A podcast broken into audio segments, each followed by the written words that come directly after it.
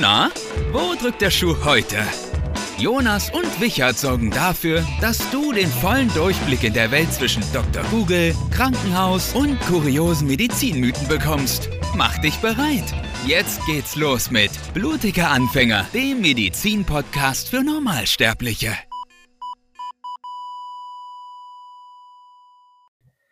Einen wundervollen guten Morgen wünschen wir euch.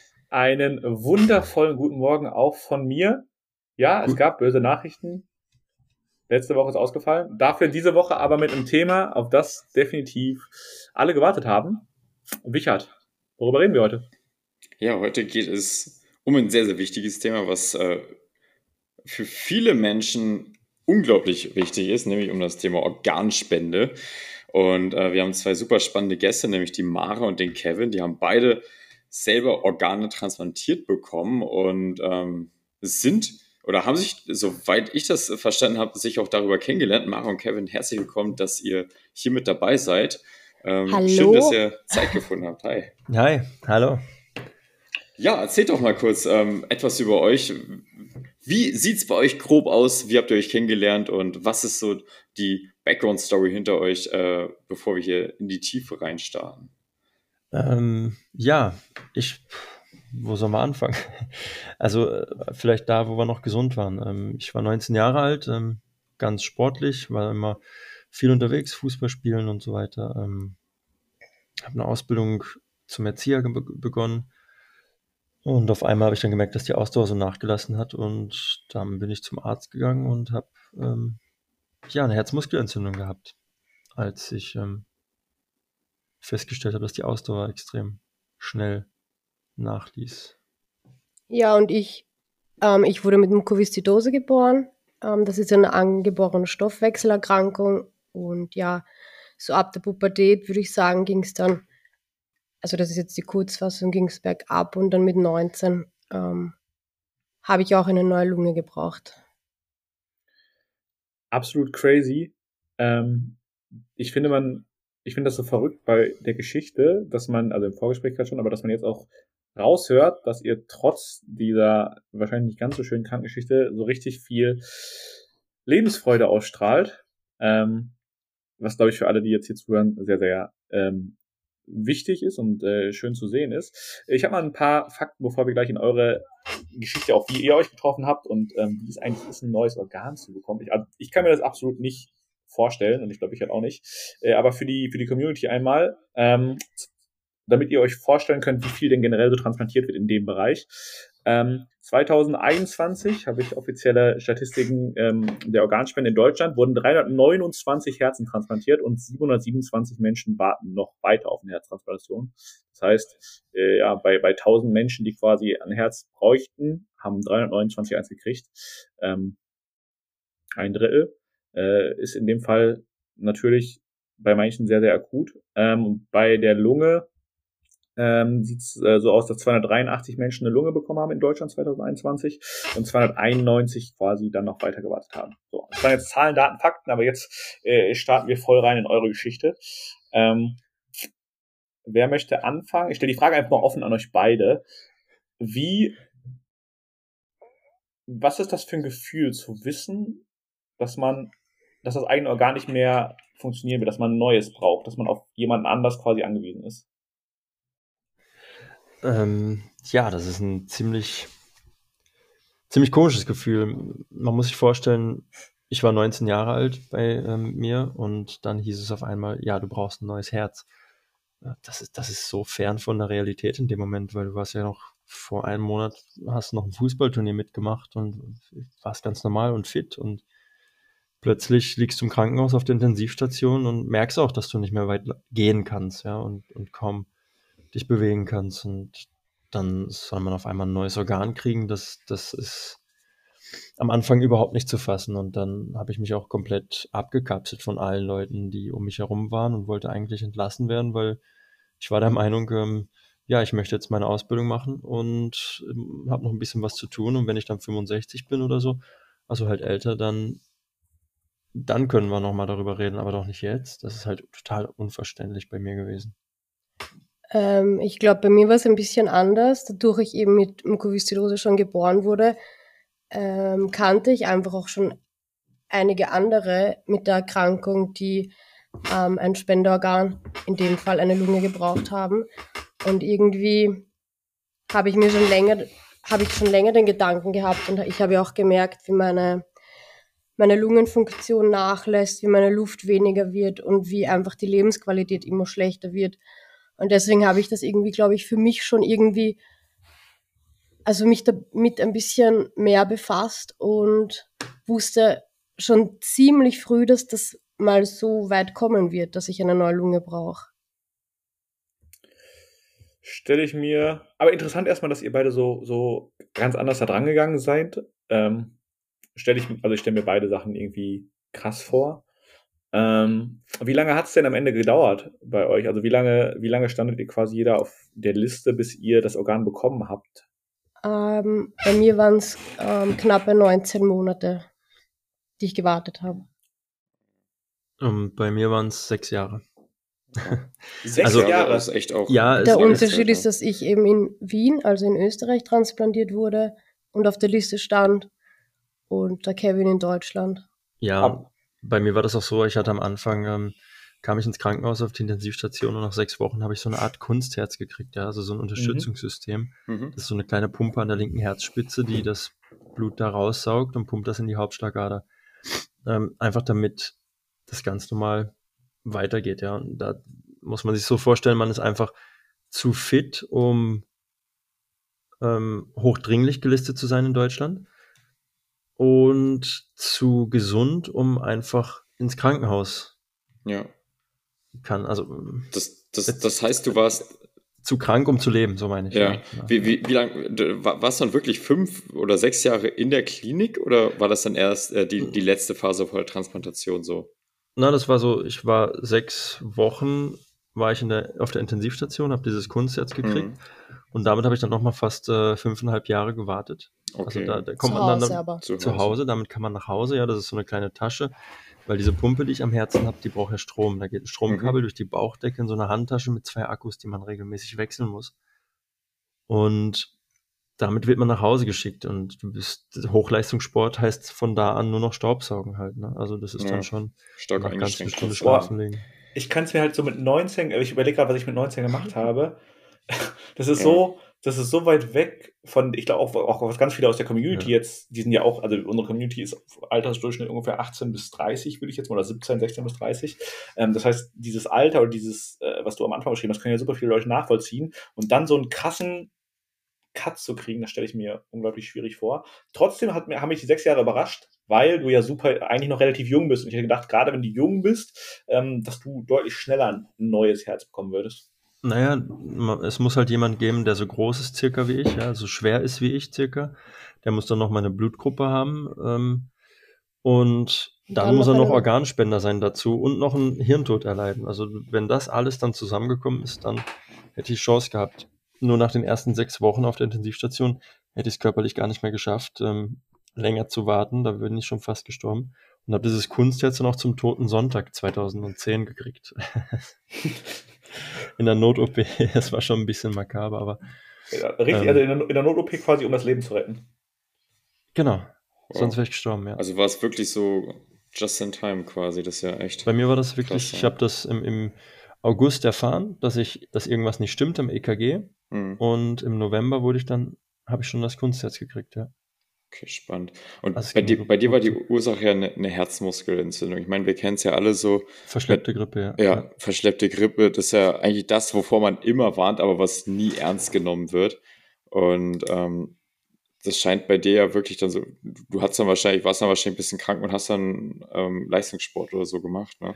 Ich habe das gar nicht mitgekriegt. Also das war eine leichte Erkältung irgendwann, das kann auch bis zu einem Jahr zurückliegen, ja. Wo das dann in, in, im Körper noch schlummert. Und ich habe das nie so wirklich auf dem Schirm gehabt.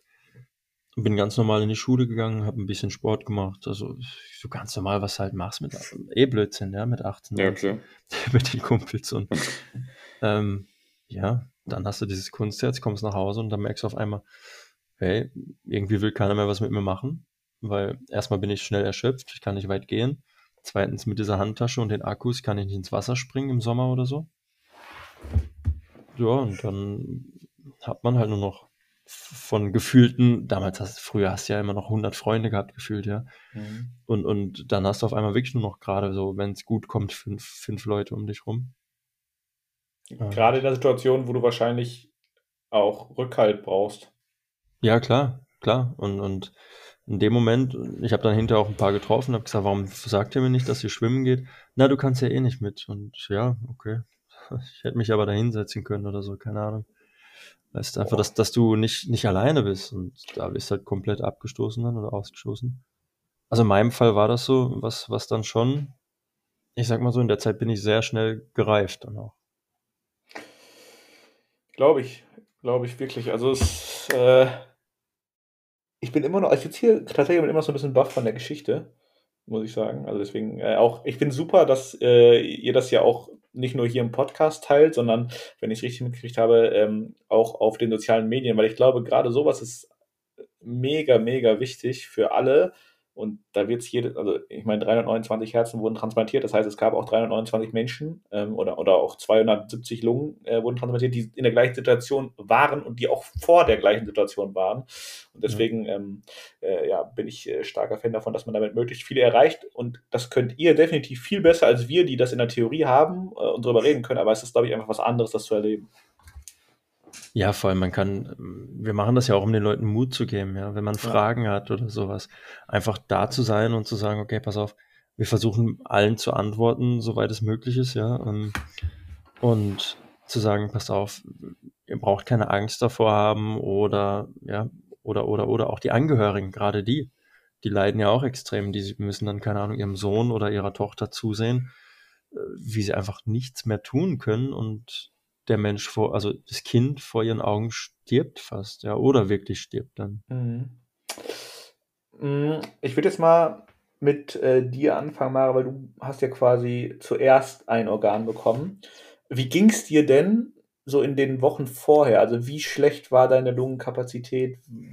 Wie war dein Alltag? Und dann vielleicht, um damit du ein bisschen länger was darüber erzählen kannst, was ist das für ein Gefühl, wenn man weiß, also direkt vor der OP, wenn man weiß, dass man gleich einfach ein neues Organ bekommt und ja, erzähl mal gerne auch äh, emotional und generell, wie du dich gefühlt hast.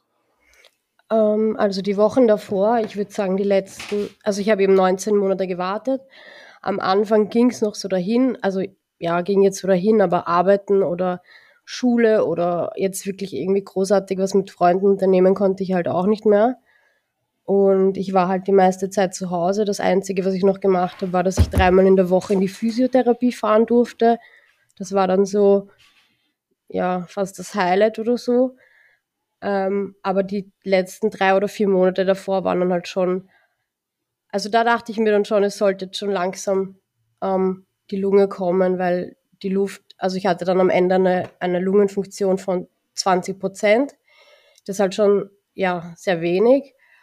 Und mein Alltag war einfach, ja, dreimal in der Woche in die Physiotherapie gehen, mich irgendwie versuchen aufzuraffen, keine Ahnung, so normale Dinge wie Duschen oder sowas zu machen, wo ich auch bei allen Dingen Hilfe gebraucht habe. Ähm, ja, das war eigentlich so der Alltag. Inhalation, also jeden Tag inhalieren, Medikamente nehmen. Aber ähm, ich habe dann die letzten Monate dann auch schon Sauerstoff bekommen hatte sehr oft ähm, Lungenblutungen, Hustenanfälle. Ähm, ich glaube, ich habe die letzten zwei Jahre vor der Lungentransplantation nicht mehr im Liegen geschlafen, sondern im Sitzen, weil ich einfach im Liegen keine, keine Luft mehr bekommen habe. Ja, so waren eigentlich die letzten Monate, beziehungsweise ja, die letzte Zeit davor. Boah, also das, das jetzt so zu hören, äh, direkt von, von dir, die es miterlebt hat, ist wirklich ähm, echt krass, weil ich meine, wir, wir kennen es alle, wenn wir irgendwie krank sind oder so schlecht schlafen, schlecht Luft kriegen. Aber das ist ja nichts im Vergleich zu dem, was du durchgemacht hast, äh, vor allem so eine lange Zeit. Und äh, was ich ja besonders belastend finde, ist, du weißt, du brauchst eine, äh, eine neue Lunge bald, aber du weißt nicht, ob und wann du sie bekommst. Und das ja quasi so hoffen, dass überhaupt irgendwas kommt. Das muss ja unglaublich belastend gewesen sein, oder? Ähm, ja, schon, aber ich war immer der Überzeugung, dass ich eine bekomme. Also es gab für mich gar nicht die Option, dass ich es nicht schaffe. Und dann eben nach circa 18, 19 Monaten kam dann in der Nacht, also spät am Abend, mal ein Anruf. Und ähm, da haben sie mir eben gesagt, dass ein Organ für mich da ist. Und dann wurde ich von der Rettung abgeholt. Und dann haben wir 19 Stunden in der Klinik gewartet, also mit meinen Eltern und so. Und dann, in, dann ist nach auch so 19 Stunden ein Arzt gekommen ähm, und hat mir dann gesagt, dass die Lunge nicht gepasst hat. Also die Lunge war nicht zum Transplantieren. Und dann wurde ich eben wieder nach Hause geschickt. Und ich habe mich aber mit diesem, ich habe mich damit schon befasst, dass das passieren kann. Ich glaube, das war damals für meine Eltern zum Beispiel viel schlimmer oder für meinen Papa, weil der hat irgendwie nicht so damit gerechnet. Meine Mama und ich haben oft darüber geredet, dass das passieren kann und dass das quasi für uns in Ordnung ist, weil ich ja auch keine Lunge bekommen möchte, die nicht gut ist. Und dann wurde ich eben wieder nach Hause geschickt und nach zwei Wochen ähm, kam dann der Anruf, wo dann noch das Organ gepasst hat. Puh, jetzt, ich kann mich wiederholen. Jetzt muss ich wieder durchatmen. Äh, dieses nach Hause geschickt werden stelle ich mir auch krass vor. Ich überlege halt die ganze Zeit, wie ich in diesem Moment reagieren würde. Ja. Aber ich, so ich kann, also ich glaube, äh, kann man so viel drüber nachdenken, wie man möchte. Man wird es einfach, man wird sich nicht da reinversetzen können. Nee. Also ich konnte gar nicht viel reagieren, weil das war so eine komische Situation. Ich war in so einem Wartezimmer mhm. ähm, mit vielen Freunden, weil ich immer wollte, dass Freunde, also meine engsten Freunde damals mit sind. Und meine Mama ist, oder meine Eltern, glaube ich, sind am Gang gesessen. Der Arzt kam einfach nur zu meinen Eltern und hat mit dem Kopf geschüttelt. Und meine Mama hat so gemeint, was? Und er hat gesagt, na, die Lunge passt nicht und wollte schon wieder gehen. Und meine Mama hat ihn dann bitte gebeten, mir das selber zu sagen. Hm. Okay, das und ist ein Er kam Beispiel. dann eben rein und hat auch nur gesagt, na, Lunge passt nicht. Aber für mich war das irgendwie so, okay, gehen wir nach Hause. Die richtige Lunge, die wird schon bald kommen, weil ich wusste zu dem Zeitpunkt schon, ähm, wenn ich heute angerufen wurde, dass ich halt ziemlich oder ganz weit oben auf der Liste bin, dass es jetzt nicht mehr lange dauern kann. Mhm. Und du bist natürlich auch so weit oben geblieben, weil du ja kein Organ bekommen hast. Mhm. Ähm, aber trotzdem, in dem Beispiel, alle von euch, die hier zuhören, und wir haben sehr viele Leute, die auch entweder Medizin studieren wollen oder Medizin studieren, macht sowas vernünftig, wirklich. Also ich, ja. so, Lunge passt nicht, Kopfschütteln ist für mich jetzt keine gute ärztliche, emotionale äh, Haltung. So. Ja, also muss ich mich für die Berufsgruppe an der Stelle entschuldigen. Ja, vor allem, es gibt vielleicht Patienten, die, also mir war es, ich will nicht sagen egal, aber ich habe mich damit schon befasst, dass das passieren kann. Und ich dachte mir so, okay, ähm, ich bin an erster Stelle, es wird jetzt nicht mehr lang dauern, aber es gibt Leute, die vielleicht wirklich dann, die das halt viel mehr an, also keine Ahnung, das halt wirklich fertig macht einfach, diese Situation. Mhm. Ja, verständlicherweise. Also, Natürlich. Ähm, vor allen Dingen, es gibt ja auch Leute, die wirklich sehr, sehr, sehr, sehr akut auch eins brauchen und dann vielleicht nicht nochmal die Chance haben, vier bis, äh, weiß nicht, wie lange man auf das neue Organ wartet, zu warten. Das, die, das Risiko gibt es ja auch immer. Also ich habe dann noch zwei Wochen, also nach dem Anruf nochmal zwei Wochen gewartet. Mhm. Okay. Und wie? wie, war das, wie war das, bevor du in den OP geschoben wurdest? Wie war das irgendwie, was du entspannt an. Äh, gut, entspannt ist man von der OP nie. Also ich glaube, selbst, selbst vor der, vor, vor meiner einen Minuten Nasenrekonstruktion, die ich letztes Jahr hatte, war ich angespannt. Ähm, aber was ist das für ein Gefühl, wenn du weißt, du kriegst gleich einfach ein neues Organ und du wachst quasi mit einer neuen Lunge auf? Ja, ich weiß nicht, wenn ich jetzt so darüber nachdenke, ist das so ein bisschen wie wenn ich da so in Trance war, keine Ahnung. Mhm. Ich kann mich erinnern, dass die Schwester reingekommen ist, mir so ein OP-Hemd gegeben hat und gemeint hat, ja, es geht gleich los. Und meine Mama war da und noch zwei, drei Leute und die durften dann mit bis zum OP gehen. Also bis vor diese OP-Schleuse. Und dann habe ich mich verabschiedet oder wir uns verabschiedet. Und dann bin ich in diesem Warteraum gelegen und dann war das schon so, ja, komisch irgendwie, weil ich wusste, okay, das sind jetzt so die letzten Stunden oder letzten Minuten mit meiner alten Lunge, mit der ich ja doch ähm, 20 Jahre gelebt habe. Ja. Also da ist man schon ein bisschen so emotional. Ja, verständlich. Voll, mhm. voll nachvollziehbar. Aber was mich jetzt so interessiert, wie war der Moment nach dem Aufwachen? Was war, was war das für ein Gefühl für dich? Ja, das stellen sich, stellt man sich, glaube ich, auch irgendwie schöner vor, als es ist. Ja. ja, ist halt eine Operation. Ne? Alle denken dann so, okay, ich kriege jetzt hier Luft, alles super, aber ist halt eine riesige Operation. Du hattest wahrscheinlich auch unglaublich viele Schmerzen, oder? Ich habe, ähm, glaube ich, zwei oder drei Tage geschlafen. Und wie ich auf, ich war dann, wie ich so nach zwei, drei Tagen aufgewacht bin, war ich sehr unruhig, habe um mich geschlagen, ähm, wollte mir alles rausreißen.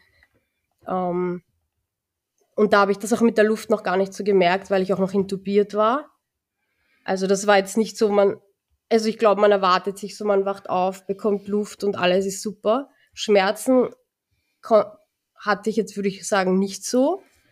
Aber ich war natürlich auch mit Schmerzmitteln vollgepumpt. Aber ich kann mich zum Beispiel erinnern, wie ich dann nach einer Woche auf der Normalstation war, war mir dann so, wurde mir dann so bewusst, dass ich jetzt einfach in ganz flach im Liegen schlafen kann, was ich zwei Jahre davor nicht konnte. Und da ähm, merkst du dann auch, dass du Luft hast und dass du die Kleinigkeiten, die du einfach zwei, drei Jahre nicht machen konntest, die konnte man dann halt schon nach einer Woche. Oder dass ich geschlafen habe, ohne zu husten. Das war dann so, da wird es dann einem mehr bewusst als auf der Intensivstation, wo man noch voll an den Schläuchen hängt. Ja, kann ich, kann ich mir nachvoll, äh, kann ich mir vorstellen. Ich meine, äh, auch, auch die Reaktion erstmal vom Körper, dass du mehrere Tage schläfst und alles und äh, erstmal nicht ganz orientiert bist, ist ja total verständlich. Ich meine, die Lunge, ja, müssen wir nicht drüber reden.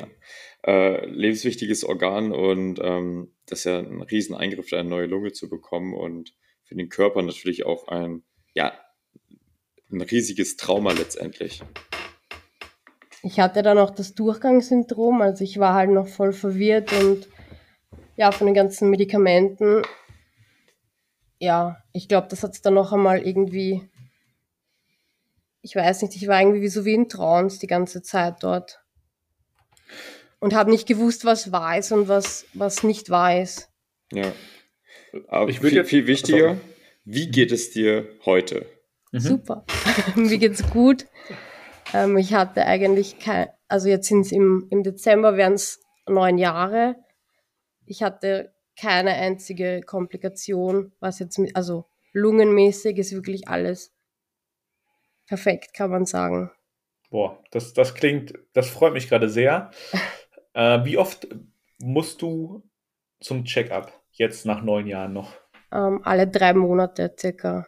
Da wird okay. dann Blut abgenommen, Lungenfunktion gemacht und Lungenröntgen. Mhm. Ja. Und halt dann ein Arztgespräch. Ähm, ich weiß gar nicht, ob du es gesagt hast oder ob ich es einfach nur nicht mitgekriegt habe. Hast du zwei Lungenflügel bekommen oder einen? Ja. Zwei. Beide. Okay, ja. Äh, weil es gibt in Deutschland, also für alle, die es jetzt nicht wissen, weil wir eh schon im Thema sind, man kann tatsächlich auch nur einen Lungenflügel transplantieren. Also es ist nicht so, dass man immer ähm, eine komplett, also links und rechts machen muss. Ähm, aber deswegen die, die Frage. Ähm, wie sieht es mit Treppensteigen aus und mit äh, Sport? Ist Sport möglich? Ist Sport nicht möglich? Äh, was für eine Lungenfunktion hast du jetzt? Ähm, also das Sport ist möglich und auch empfohlen, damit die Lunge einfach fit bleibt mhm. oder sich sogar noch ja, verbessert. Ich meine, ich glaube jetzt nicht, dass ich irgendwann mal einen Marathon laufen werde oder so. Ist wahrscheinlich mit Training auch möglich, aber ja, aber so oh, ganz das, normal. Das wäre crazy, wenn ich überlege, einfach mit einer ja. neuen Lunge einen Marathon. Dann, also jetzt hast du schon meinen Respekt, aber dann, dann würde ich mich schlecht fühlen, weil ich keinen Marathon laufe. wobei, wobei, jetzt muss ich kurz einhaken. Klar. Es gibt ja auch ähm, Leute, die fahren, also Transplantierte, die fahren mit dem Fahrrad über die Alpen. Ja, also da sind auch Lungen dabei, da sind Herzen dabei, da sind Nieren dabei. Boah, finde ich ähm, mega geil. Also finde ich, find ich äh, richtig überragend. vor ein paar Jahren, jetzt, sorry, aber vor ein paar Jahren gingen auch, ähm, also aus Wien und ich glaube auch aus anderen Kliniken in Europa, ähm, Lungentransplantierte, ich weiß jetzt nicht, ob es andere Organe auch waren, zum Beispiel mit einem Team auf den Kilimanjaro. Also mit Training ist das schon möglich. Das ist halt eine Frage der Motivation. Ne? Also ich, ich, hoffe jetzt, ich hoffe jetzt, dass diese Folge sehr viele Menschen hören, die vielleicht vor der gleichen Situation stehen wie ihr oder die vielleicht irgendwann mal da stehen oder an Leute weiterleiten, weil ich finde, das ist so die perfekte, also diese Aussage spricht perfekt dafür, dass das Leben mit neuem Organ einfach auch komplett normal und leistungsfähig und alles sein kann. Oder ist sogar. Also, das, oh, ja, es ist auf jeden Fall. Weil nee. wir können jetzt beide ein komplett normales Leben wieder, also eigentlich ein komplett normales Leben führen. Ähm, ich weiß gar nicht, ob du gesagt hast, was für eine Lungenfunktion hast du bei den Messungen? Also was würde man jetzt messen? Mm, so 65 Prozent. Okay, und vorher hattest du 20, hast du gesagt? Ja, 19 am Ende 19. dann. Boah, Das ist ein komplett riesiger Unterschied. Ähm, und jetzt mal die, also die gleichen Fragen, die ich gerade alle an, an dich gestellt habe, stelle ich jetzt mal an dich, Kevin. Du, du hast es ja schon mitgekriegt. Äh, du darfst jetzt nachziehen. Ähm, ja, wie war es, ein, neu, ein neues Herz zu kriegen? Also wie war das vom Kunstherz quasi oder vom, vom äh, nicht Kunstherz, also von, von der Maschine wirklich komplett zum Organ? Was war das für ein Gefühl, den Anruf zu kriegen? Und vor allen Dingen, wie war das Gefühl, das Herz ersetzt zu kriegen? Das stelle ich mir, also das klingt gerade vollkommen absurd.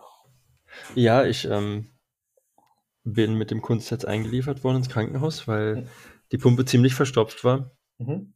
Und dann brauchte ich ein neues und währenddessen äh, dieses Kunstherz, also dieses Herzunterstützungssystem, war für die linke Herzhälfte gedacht.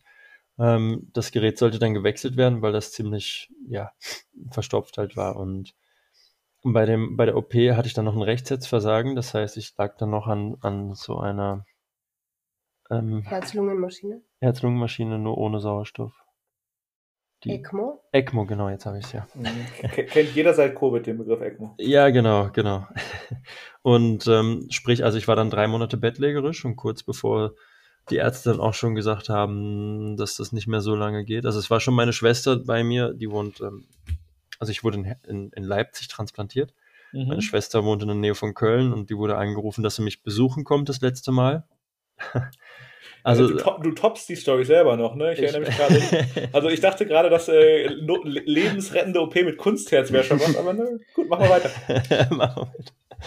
ja, und ähm, dann habe ich nochmal Besuch gekriegt äh, von allen. Aber für mich war auch nie, nie die Option, äh, da irgendwie, dass ich es nicht schaffe oder so, sondern ich habe ähm, dann halt meine Osterhasen hinter den Monitoren versteckt für die Schwestern. Ja, also, ähm, ja kurz bevor es dann zu spät war, ähm, habe ich dann einen Anruf gekriegt, beziehungsweise kam der Pfleger halt ins, ins, ins Krankenzimmer rein und hat mir das Telefon in die Hand gedrückt und gesagt, du hast einen Anruf vom Oberarzt und der hat dann zu mir gesagt, ähm, ja, ist ein Angebot, möchtest du das annehmen? Und ich habe dann so gesagt, na, muss ich denn? und er, er hat so, stell dir vor, ich habe halt eine, eine halbe Stunde vorher eine Schlaftablette genommen. Ich war noch völlig Oh Okay, Ja, das wäre Dinge, die man nicht erwartet, wenn man diesen Anruf kriegt. Ja, ich aber- Können wir das morgen machen oder übermorgen vielleicht? Und er war total, was hast du gesagt? Ich so, äh, ja, na klar nehme ich es an. Und ja, war dann von jetzt auf gleich total äh, überrascht und ähm, auch aufgeregt dann am Anfang, ja. Und das war so, ich, es war für mich nicht so wirklich zu fassen und zu begreifen, dass jetzt sechs Jahre Warten, also Wartezeit auf Knopfdruck vorbei sein sollten. Also für mich gab es jetzt auch nicht die Option, dass das Herz nicht gut ist oder so, sondern ich wusste, ich gehe jetzt in den OP und morgen wache ich auf mit einem neuen Herz. Das ist eh alles so in Ordnung. so habe ich, also so war ich, so war ich darauf vorbereitet. Nur schwerer war es in dem Moment zu begreifen, dass jetzt von jetzt auf gleich alles gut sein soll wieder. Ja, ähm, ja habe mich wahnsinnig gefreut, ähm, lag dann auch ganz entspannt im Bett vor der OP, habe noch die Arme hinterm Kopf verschränkt und habe dann gesagt, bis morgen zu allen. und ähm, ja, dann ging's los, ja, in diesem Vorbereitungsraum, äh, Raum, da musste, musste sie dann warten. Ich glaube, ich habe circa viereinhalb Stunden gewartet, also gefühlt drei Weißt du Monate. das? Ja, ja, viereinhalb Stunden. Weil mir kommt das bei mir auch vor, als hätte ich da 20 Stunden gewartet und wahrscheinlich war es eine halbe Stunde, keine Ahnung. Ja, es ich wollt- kommt einem, glaube ich, sehr lang vor. Ich wollte gerade sagen, gefühlt waren es drei Monate, Mhm. ja, aber ähm, das war dann, da liegt man dann im Vorbereitungsraum mit so ein paar Pflegern und, und, und auch bei mir war noch dazu Assistenzärzten Dienstwechsel, es war keiner da. und Assistenzärzten und ähm, auf einmal geht das Telefon und ich schon so, geht's los, geht's los? Und, und er hat so gesagt am Telefon so, ja, ja, ja, alles klar, weiß ich Bescheid. Und ich so, geht's los? Er sagt, na, der Kollege geht einen rauchen. so, wirklich. Und das war sicher fünf, sechs Mal. Und Klassiker. deswegen habe ich das dann, habe ich dann auch gedacht, na dann weiß ich. Der Kollege geht eine rauchen. Ja, super. Ähm, nein, und dann, dann haben sie gesagt, na, wir können sich schon mal vorbereiten, also sprich die ganzen notwendigen, ich sag mal, Schläuche na, und, und also ZVK, den, den Zugang direkt zum Herzen über die Halsvene ähm, wechseln und so. Und da habe ich dann gefragt, ob sie mich nicht gleich schlafen legen könnten, weil in den letzten Monaten habe ich genug Schmerzen gehabt, was das angeht. Und ja, dann haben sie mich schlafen gelegt. Und dann bin ich am nächsten Tag aufgewacht mh, hm, mit einem neuen Organ. Und habe dann schon, ich hatte eine Autorin dabei, ähm, ist, ist eine ganz, ganz tolle Autorin, die durfte mich die ganze Zeit auch begleiten, ne? Maria Hase. Und sie hat mich dann direkt auch äh, filmen dürfen, nachdem ich aufgewacht bin. da rede ich dann so, ja, wie fühlt man sich so nach einer Transplantation? Gut, super. so, und ich habe dann auch gesagt, wirklich super, weil es kommt zwar nicht so rüber, aber ich war halt noch so halb in der, in der, in der Vollnarkose gefühlt. Also, ähm, das erste, was war, durch diese Pumpe, die rotiert halt regel, also gleichmäßig, ja, und dadurch habe ich keinen Puls gehabt, also sehr schwer zu fühlen, weil die, diese Maschine hat ja immer gleichmäßig rotiert, ja, und das Blut durch den Körper geschossen. Was immer lustig war, wenn dann irgendwo das, das Rote Kreuz oder so stand zum, zum Blutdruck messen, die haben dann nie, nie irgendwie einen Blutdruck bei mir gefunden. Da habe ich mir mal Spaß draus gemacht. und, und Puls halt auch. Blutdruck war auch sehr mau. Und das ist das Erste, was man merkt, wenn man dann ein Herz bekommen hat. Also was ich gemerkt habe. Es pocht wieder. Auf einmal merke ich so an der Schläfe, am Bein, also am, am Fuß unten, äh, am Handgelenk, so, so ein Puls halt, einen ganz normalen. Was, was man jetzt eigentlich gar nicht merkt, ja. Aber da habe ich das extrem wahrnehmen können. Das ist so ein komisches, aber auch ein gutes Gefühl. Einerseits also. Und ich war halt überglücklich, Schmerzen ohne Ende. Das war mir aber in dem Moment relativ egal, weil ich gewusst habe, hey, siehst du, jetzt geht's los. Jetzt, jetzt kann ich, kann ich das nachholen, was man ja auch irgendwie so ein bisschen verpasst hat. Ja, also das Gefühl hat man dann schon gehabt über die Jahre und ja, überglücklich. Also der, dass, dass, dass man den Puls wieder spürt, es wird warm und kalt. Das waren die ersten unvergesslichen Gefühle, die ich hatte danach, ja. Wow. Echt äh, sehr beeindruckend, eure beiden Geschichten. Und äh, ich glaube, für alle Zuhörer ist das hier auch so, so eine Gänsehautfolge, so ein bisschen. Und, also für mich hier schon. Äh, ja, das ist wirklich krass. Ich meine, wir lernen es in der Uni, wie so der grobe Ablauf ist, Organspende wichtig und so, aber jetzt mit ähm, zwei Transplantierten zu sprechen, die den ganzen Weg durchgemacht haben, ist wirklich nochmal was anderes. Und äh, ich, ich hoffe, dass wir jetzt noch ein, zwei mehr Leute dazu bewegen können, Organspendeausweis mhm. auch bei sich zu tragen. Und ja. Ähm, ja. Da würde ich sowieso gleich am Ende der Folge noch einmal drauf eingehen. Aber ich will noch mal kurz, äh, ich, ich unterbreche dich jetzt, Richard. Ja, ist in Ordnung. Kenne ich. Äh, ja, wie, wie immer, wie immer. Ähm, jetzt habe ich vergessen, was ich sagen wollte. Danke. ich hatte gerade echt noch eine gute Frage an dich. Achso, jetzt, äh, wie geht's dir? Das, die gleiche Frage, die wir ähm, dir gestellt haben. Wie geht's dir heute? Was, äh, wie ist deine Herz- Funktion. Ähm, was sagen die Tests? Gib uns da mal vielleicht so, also du wirst ja auch wahrscheinlich alle, ich schätze auch mal so in dem Drei-Monats-Rhythmus gecheckt werden. Ähm, genau. Oder? Genau, alle, alle drei Monate gehe ich auch zur Kontrolle, ähm, mhm. habe eine Herzfunktion von 63 Prozent. Mhm. Ähm, normal ist, glaube ich, zwischen 65 und 70 so. Das ja, ist bei einem ganz gesunden. 67 so. Oder 67 so, ja. Klugscheißer welche. Ja, das ist in der Cardio, ich muss das wissen. Richtig. Und ähm, ja, mir geht's super. Ich bin topfit. Ich mache den, den Blödsinn, den ich verpasst habe damals. Und also natürlich, äh, ich weiß das schon sehr zu schätzen und achte auch ähm, darauf, ähm, kein, kein, das Herz, das Organ nicht zu gefährden, weil das schon das größte Geschenk ist, was man überhaupt mhm. bekommen kann. Ähm, aber ja, ich kann reisen, ich, ich kann wieder rausgehen. Wenn ich irgendwo bin, genieße ich die kleinen Dinge einfach auch, ja. Wenn, wenn man frisch gemähten Rasen riecht, das ist, das, das hat man früher gar nicht so extrem wahrgenommen oder im Frühling, ja, die Blumen, die blühen. Jetzt der Winter, wenn, wenn der Schnee fällt. Und das sind so Momente, wo man dann auch manchmal einfach kurz innehält. Am Abend sitze ich am Balkon, schaue in die Sterne und denke mir so, wer auch immer du warst, danke. Ja. Danke, dass du mir diese Chance gegeben hast, leben zu dürfen. Wow. Das, das wäre jetzt auch noch eine Frage. Wisst ihr, wer die Menschen waren, von denen eure Spenderorgane sind? Nein, leider. Also ich weiß nichts. Nein, man, du man auch nicht gerade wahrscheinlich. Man kann man das rausfinden oder ist das, bleibt das komplett anonym? Das Ich bleibt komplett anonym, aber ich denke, durch ein paar Tricks kann man das irgendwie rauskriegen, Okay. wenn man jetzt in die Öffentlichkeit geht und einen Teil des, des Dankesbriefes, den man ja über die äh, Deutsche Stiftung Organspende verschicken kann, ähm, preisgeben würde, aber das ist jetzt nicht Sinn und Zweck der ganzen Nee, nee, Sache. das ist nicht Sinn und Zweck der Sache. Aber es ist Äh, auf jeden Fall nicht so einfach, dass man jetzt sagt, ja, ich möchte das einfach gerne wissen. Also das, Ja. so ist es nicht. Okay. Äh, ja, also wunderbar. Ich finde die eure Stories genial. Also irgendwie.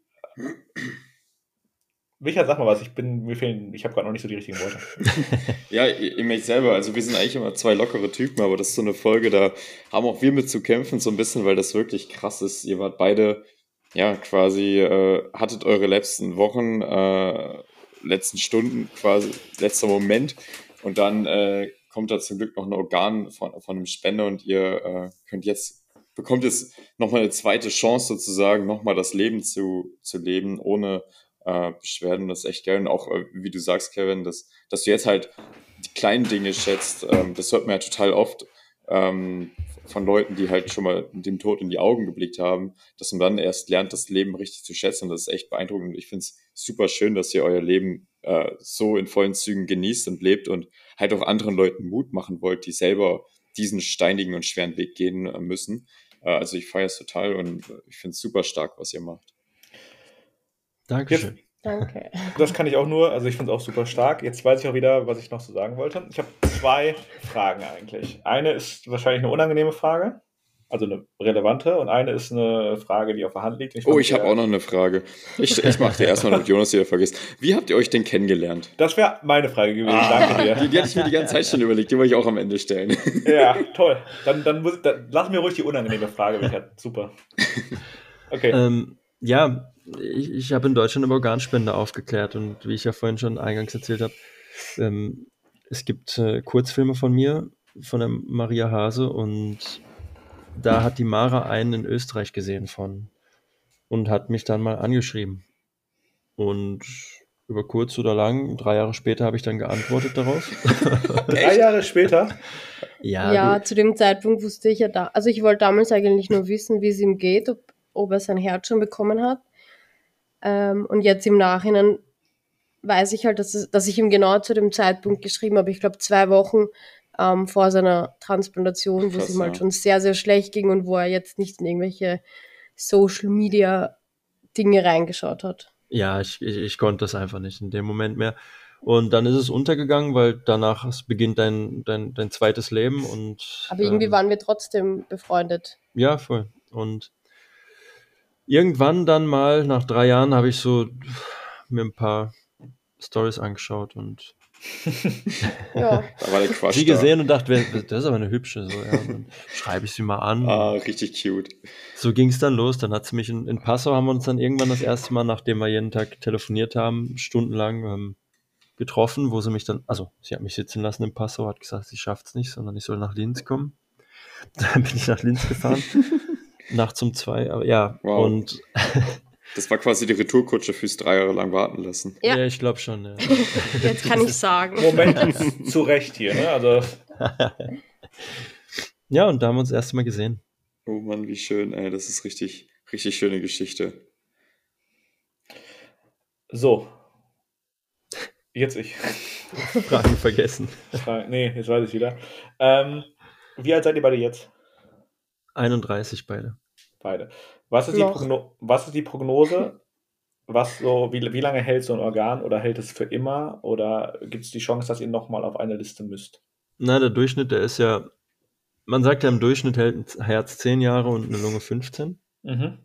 Also sind wir beide über die Hälfte. Mhm.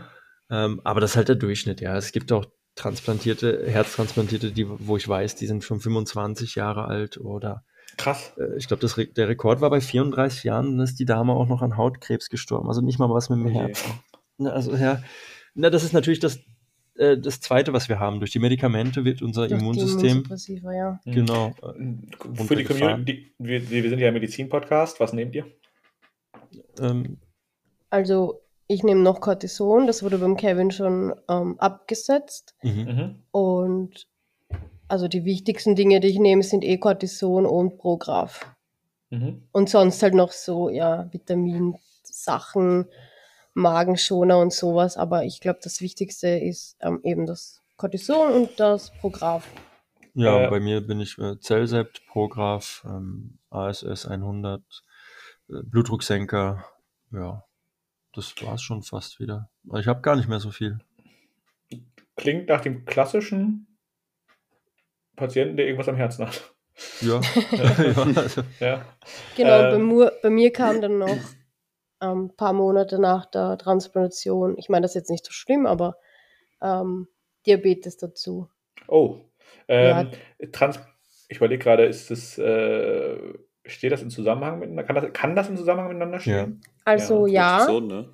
aber Mhm. es hat auch mit Mukoviszidose zu tun, weil Okay. da ja auch die Bauchspeicheldrüse Ah, ja, auch beeinträchtigt ist. Das war halt, ja, das ist halt durch Mukoviszidose, aber dann durch, also auch durchs Cortison und so, Ja. kam das dann drei Monate später dazu. Okay, aber also prinzipiell schon ein bisschen was, was ihr nehmt, aber ich hätte tatsächlich mit mehr, ich hätte jetzt irgendwie mehr Medikamente erwartet. Und ich fand den Einsatz ganz cool, dass du gesagt hast, ey, wir haben die Hälfte haben wir schon, aber es gibt Leute, die damit äh, 25, 34 Jahre leben. Und das ist, glaube ich, diese positive Einstellung, die habe ich äh, jetzt die kompletten letzten 40 Minuten auf jeden Fall komplett mitbekommen. Und das finde ich, finde ich sehr, sehr cool. Ähm, falls, sorry, ja, Ich wollte nur sagen, in Österreich ähm, ist eigentlich die Wahrscheinlichkeit auch ziemlich groß, dass man nochmal ein Organ bekommen kann. auf eine Wenn man- Retransplantation. Mhm. Genau, wenn man in einem ja, halbwegs guten Zustand ist. Also Gen- ja, schlecht, man muss schon schlechter sein, aber jetzt eben nicht so schlecht. Das wäre nämlich, jetzt hast du meine nächste Frage vorweggenommen. Falls es doch nochmal dazu kommen müsste, ihr seid ja noch wirklich beide jung, also ihr seid jetzt ein Jahr älter als ich. Ähm, in Österreich hast du schon beantwortet. Wie sieht es in Deutschland aus? Mhm. Ja, in, in, in Deutschland ist es schwieriger. Ähm, in Deutschland kannst du das, glaube ich, schon mit einem Lotto 6er vergleichen, ja, dass du da retransplantiert wirst. Also es besteht schon die Möglichkeit, wenn gerade alles zusammenspielt und passt, Mhm. dass du da, äh, ich kenne auch jemanden, der hat schon sein drittes Herz sogar in Deutschland gekriegt. Also das ist möglich, aber ich glaube, der hat, der hätte Lotto spielen sollen auch noch. Na wirklich, das ist leider dadurch, dass es zu wenig Organspender gibt und nicht die Widerspruchslösung, ist es halt sehr schade. Ja. Weil die Widerspruchslösung macht schon viel, finde ich. Gerade die Leute, die sagen, mir ist eigentlich egal, was passiert nach meinem Tod und ich will mich damit gar nicht auseinandersetzen, ähm, weil mir geht's jetzt gut und was später ist, interessiert mich nicht. Äh, Die gibt's ja schon einige, ja. Tja, Ja, und schade. wenn es dich eh nicht interessiert, dann können ja die Organe auch gespendet werden. Da könnt, definitiv, da könnt ihr Organe gespendet werden. Das, wäre, das ist das letzte Thema. Ihr seid herzlich dazu aufgerufen, einmal hier im Podcast zur Organspende aufzurufen. Das werden wir nämlich gleich auch tun. Ähm, und ich hoffe wirklich sehr, dass in Deutschland die Widerspruchsregel kommt und äh, sich die Organspendekriterien ändern, wie in anderen Ländern. Ähm, weil ich glaube, dass dieser Schritt aktiv das zu machen, ist einfach immer noch eine Hürde, weil Menschen einfach prinzipiell faul sind, so, also ganz unabhängig von dem Ganzen her. Und wenn wir eine Widerspruchsregel hätte, glaube ich, dass es mehr Organe geben würde. Ja, ich- es ist ja so. Also niemand wartet gerne weder auf Bus noch Bahn und schon gar nicht auf ein lebensrettendes Organ. Ja, also Organspende kann, kann jeden treffen, egal ob du ein Kind bist oder, oder schon älter. Ähm, Organspende, also Organspende kennt kein Alter und auch keine. Das ist, kann jeden treffen in der Familie. Aber das glauben halt viele nicht. Viele denken sich, ah, mir passiert sowas oder me meiner Familie passiert sowas schon nicht. Aber es reicht halt, wie man eh merkt, eine verschleppte Grippe manchmal. Ja, und in dem Moment dann, dann will man auf einmal Organe annehmen. Das ist auch das nächste dann, was man, würde ich ein Organ nehmen, wenn ich es brauchen würde? Und das kann ich ja dann jetzt schon mal in meiner Entscheidung beein also mit einfließen lassen. Ja. Das, das ist wirklich eine gute Idee. Also jeder von euch, der jetzt keinen Organspendeausweis hat, wirklich je, jeder von den Zuhörern, und ich weiß, das sind nicht nur drei, stellt euch die Frage. Genau diese Frage. Und wenn ihr mit Ja beantworten, also ja, stellt, macht einfach, ihr müsst es eh für euch selber entscheiden. Ähm, aber denkt auch daran, was wir jetzt hier die letzten 45 Minuten besprochen haben. Yes. Ja, ich würde sagen, äh, Schön. Also wirklich eine tolle Folge, eine emotionale Folge und ich bin unglaublich dankbar, dass ihr hier mit dabei wart. Und ich, ich hoffe, dass ihr mit eurer Story so ein paar Leute für das Thema doch ein bisschen interessierter bekommen und wirklich äh, so der Aufruf, äh, würdet ihr ein Organ annehmen wollen, wenn ihr eins braucht, äh, so, um das sich selbst zu reflektieren, finde ich sehr, sehr wichtig und ist ein, ein guter Weg.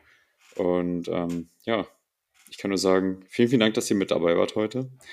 Ich bin Dankeschön. mir sicher, dass die Community die Folge auch super interessant fand. Wir werden eure, ähm, euren Instagram auch in den äh, Show Notes verlinken, dass, dass die Leute euch finden können und gegebenenfalls Fragen stellen können oder einfach euch auf eurem Weg begleiten können. Und ähm, ja. Vielen Dank für die Einladung. Dankeschön. Also ich muss mich bei euch bedanken. Das war ein sehr für mich bewegendes Gespräch doch. Ja. Und ähm, ja, trotzdem, also für, für alle von euch, die, die unseren Podcast schon länger hören, die haben das gemerkt. Definitiv. Auf jeden Fall. Und in diesem Sinne, liebe Leute, seid vorsichtig, passt auf euch auf und habt immer euren Organspendeausweis dabei. Wir hören uns nächste Woche wieder. Bis dann. Tschüssi. Ciao, ciao. Ciao. Tschüss.